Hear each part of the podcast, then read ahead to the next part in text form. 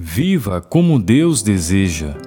Portanto, não sejam insensatos, mas procurem compreender qual é a vontade do Senhor, dando graças constantemente a Deus Pai por todas as coisas, em nome do Senhor Jesus Cristo. Efésios capítulo 5, verso 17 e 20. Todos nós queremos estar no centro da vontade de Deus. Por isso não devemos ingressar em uma carreira, mudar de casa ou fazer mudanças importantes na nossa vida sem ter certeza que se trata da vontade de Deus.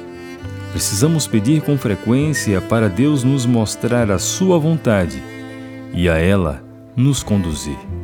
O melhor ponto de partida para buscá-la é: deem graças em todas as circunstâncias, pois esta é a vontade de Deus para vocês em Cristo Jesus.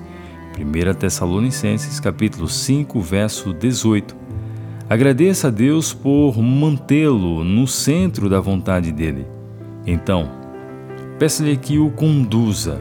É maravilhoso ter a certeza de estar no rumo certo. Todos nós deveríamos aprender a orar como o salmista que dizia: Conduze-me, Senhor, na tua justiça e aplana o teu caminho diante de mim. Salmo, capítulo 5, verso 8. Todos nós deveríamos nos orientar pelo que foi registrado pelo profeta Isaías. Quer você se volte para a direita, quer para a esquerda, uma voz atrás de você lhe dirá: Este é o caminho, siga-o. Capítulo 30, verso 21. Não deveríamos dar nem sequer um passo antes de possuirmos essa clara orientação a respeito da vontade de Deus. Busque aprofundar seu relacionamento com o Pai Celestial, de modo que seu coração esteja plenamente alinhado com o dele. Se você tem alguma dificuldade para ouvir a sua voz, peça ajuda a ele.